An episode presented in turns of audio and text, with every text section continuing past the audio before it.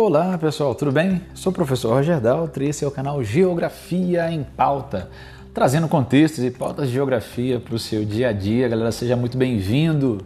Vamos falar um pouquinho sobre a cúpula do clima e o histórico dos acordos ambientais, até trazendo um contexto de Bolsonaro, Biden, é, nesse encontro tão importante para o nosso planeta, né? Na última quinta-feira, dia 22 de abril, tá galera, nós tivemos o Dia da Terra e uma nova cúpula do clima envolvendo líderes globais, entre eles o representante do Brasil, Jair Bolsonaro, presidente, né, que prometeu em seu discurso duplicar os recursos para ações de fiscalização ambiental e voltou a pedir dinheiro internacional para custear a, a proteção da Amazônia. A atuação do governo federal tem sido bem questionada dentro e fora do país após os recordes nos índices de destruição da floresta é, e da ausência de uma política de combate ao desmatamento no nosso país. Nessa reunião, que aconteceu de maneira online, Bolsonaro também antecipou em 10 anos, para 2050, o prazo para o Brasil zerar as emissões dos gases de efeito estufa, tá galera?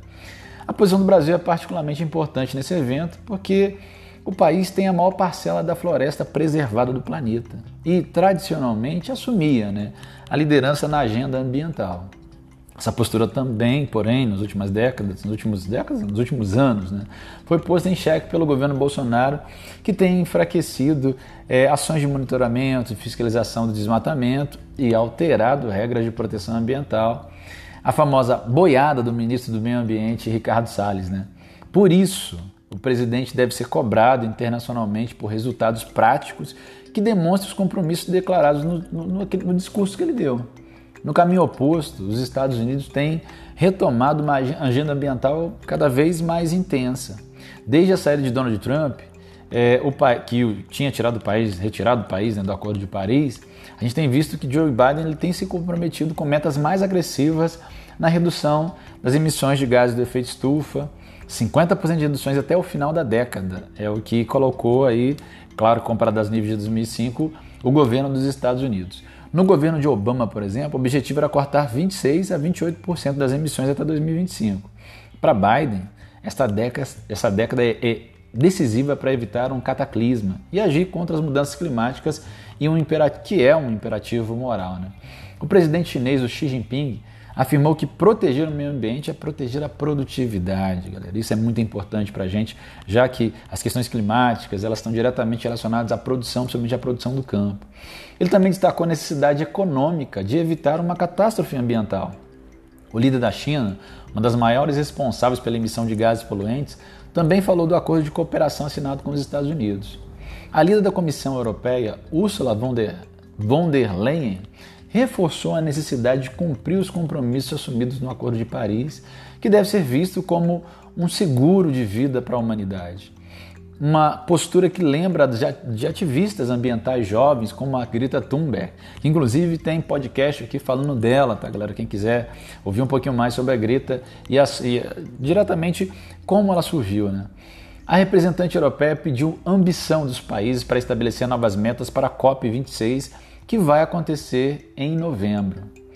Confer... Galera, vamos dar uma olhadinha só no histórico, pelo menos daqueles mais significativos, de acordos ambientais importantes. Começando pela Conferência de Estocolmo, realizada lá na Suécia em 1972. Ela foi pioneira nas discussões internacionais sobre a questão do meio ambiente.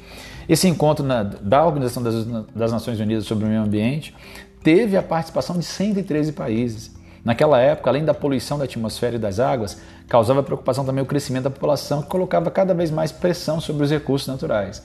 Inclusive, isso vai gerar teorias demográficas muito questionáveis, tá, galera? Por causa da questão do meio ambiente relacionada aí, teoricamente, à pressão demográfica de países e áreas mais pobres. Protocolo de Montreal, um dos primeiros acordos do meio ambiente da história. O Protocolo de Montreal foi sobre as substâncias que destroem a camada de ozônio foi adotado por 190, 197 países, assinado em 1987, tinha como objetivo diminuir a emissão de gases CFC, o clorofluorcarbono, um dos responsáveis né, pela redução da camada de ozônio na atmosfera. A Rio 92 e a Agenda 21.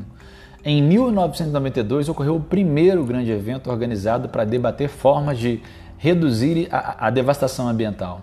A Conferência das Nações Unidas para o Meio Ambiente e Desenvolvimento, apelidada de ECO 92, com sede no Rio de Janeiro. Na Eco 92 a gente estabeleceu conceito de desenvolvimento sustentável, anota aí, tá galera? Um desenvolvimento capaz de atender as demandas atuais sem comprometer a capacidade de atender as necessidades do futuro. Isso é desenvolvimento sustentável, tá galera? Isso desenvolvido lá na Eco 92. Também a ideia de que os países desenvolvidos são os principais responsáveis pela poluição mundial e que os países em desenvolvimento não detêm recursos e tecnologia para financiar a preservação ambiental e devem receber ajuda financeira e tecnológica para isso.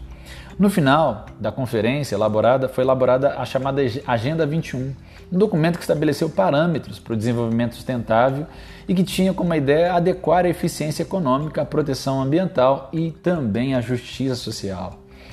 Rio mais 10. Em 2002, a cidade sul-africana de Joanesburgo recebeu a conferência Rio mais 10, 10 anos depois da Eco 92. Nela pretendia-se verificar os avanços obtidos 20, em 20 anos pelos países participantes da Eco 92, 20 anos depois da Eco 92. É, e dentro disso, a ideia era direcionar os debates é, para poder verificar se aquilo que foi pensado na Eco 92 de fato estava próximo de acontecer. Né? É, infelizmente, nós tínhamos um momento muito delicado ali em 2002, já que foi um ano que sucedeu o ataque às Torres Gêmeas. Né? É, a principal discussão dela foi a rediscussão da Agenda 21 e colocar em prática a criação de ideias de responsabilidade ambiental para os cidadãos. Mas a verdade é que, em, como um todo, ela teve pouco efeito, efeito prático. Então, Logo 10 anos depois da Rio, Rio Mais 10, nós tivemos a, essa grande, eh, da Eco 92, melhor dizendo, a Rio Mais 10, ela trouxe, ou teoricamente deveria trazer um debate ambiental aprofundado sobre o que tinha sido feito naqueles anos pós-conferência da, da Rio 92, 10 anos depois da Rio 92, mas a verdade é que ela foi ofuscada pela guerra ao terror, pela situação de tensão que o mundo estava vivendo mas não deixa de ser um momento importante para a discussão de questões ambientais. Protocolo de Quioto e de Copenhagen. Tratado Internacional para a Redução dos Gases de Efeito Estufa, o Protocolo de Quioto visa diminuir as emissões de CO2 para patamares próximos aos das emissões lá em 1990. Seu principal obstáculo é a não adesão dos Estados Unidos, que consideraram a relação entre aquecimento global e as atividades humanas não comprovadas eles também alegaram na ocasião, na ocasião que cumprir as metas do acordo prejudicaria sua economia. Em dezembro de 2009, ocorreu o um encontro de Copenhague, na Dinamarca, e o objetivo era que os países firmassem um acordo substituto ao Tratado de Quioto e que pudesse deter, de forma prática, né, as emissões de carbono e o aquecimento global.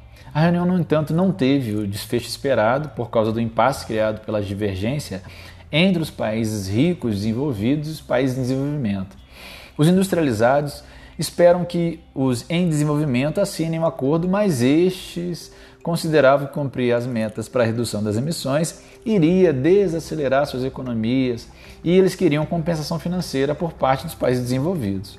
Além disso, os BRICS, Brasil, Rússia, Índia, China e depois a África do Sul entrou também, alegavam que os principais emissores de CO2 são os países industrializados, eram os países industrializados e devia a eles se comprometerem mais com a diminuição das emissões é, desses gases. Por isso houve um impasse lá e nada se resolveu em Copenhague.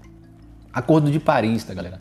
Em 2015, após intensas negociações, representantes de 195 países finalmente chegaram ao entendimento para enfrentar as mudanças climáticas. Assinado em 12 de dezembro daquele ano, durante a 21ª Conferência Geral das Partes, a COP21, realizada na capital francesa, o Acordo de Paris renovou na época as esperanças da comunidade internacional em minimizar os efeitos do aquecimento global. De modo geral, o acordo tem força de lei internacional, vinculada à Convenção da ONU sobre Mudanças do Clima. Algumas partes do acordo têm caráter vinculante, ou seja, os países signatários são obrigados a adotar essas medidas. Outras partes são apenas recomendações com ações voluntárias. É, dentro disso, alguns dos principais termos do acordo, esse acordo das partes lá da, da COP21, lá em Paris, o Acordo de Paris. Estabelecimento de metas, obrigatório. O Acordo de Paris determina que todas as nações signatárias, todas, são obrigadas a estabelecer estratégias para limitar o aquecimento médio do planeta a 1,5 graus centígrados até 2100. Essa meta atende à determinação do painel de mudança do clima da ONU, que estabeleceu como limite um aumento máximo de 2 graus centígrados na temperatura da Terra durante esse século que a gente está para evitar consequências ambientais catastróficas. O comprometimento com a adoção dessas medidas representa um marco histórico, porque até então apenas os países ricos estavam comprometidos com metas para combater as mudanças climáticas. INDC não é obrigatório. Trata-se da sigla em inglês para contribuições nacionalmente determinadas pretendidas. É o documento que apresenta as metas de cada país para reduzir as emissões e tornou-se um dos principais focos de desentendimentos. Ao final, decidiu-se que as metas apresentadas por cada país são apenas voluntárias. É aí que se concentram as principais críticas.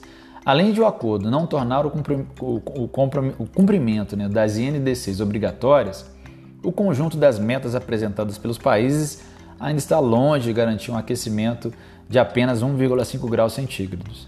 Para minimizar esse fato, o acordo prevê revisões a cada cinco anos para que os países possam ajustar suas ações visando uma redução maior. Financiamento, galera, obrigatório.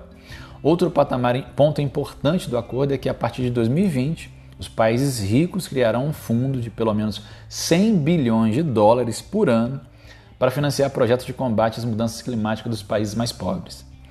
Perdas e danos, não obrigatório. O texto aprovado admite a necessidade de ajudar financeiramente os países mais pobres que sofreram algum desastre ambiental. Esse tema é essencialmente sensível àquelas nações que ficam em pequenas ilhas e podem ser inundadas com a elevação do nível do mar. No entanto, os países atingidos não poderão utilizar esse item do acordo para exigir na justiça alguma indenização em caso de não cumprimento. Transparência obrigatório. O documento também prevê a criação de mecanismos de transparência, tornando obrigatório o monitoramento das emissões do dinheiro investido e das ações para evitar o aquecimento. Os Estados Unidos foram signatários do acordo original, mas retiraram-se em 2017 por decisão do então presidente Donald Trump, que queria renegociar o acordo em termos mais vantajosos para os Estados Unidos. Em declaração conjunta, Alemanha, França e Itália negaram essa possibilidade.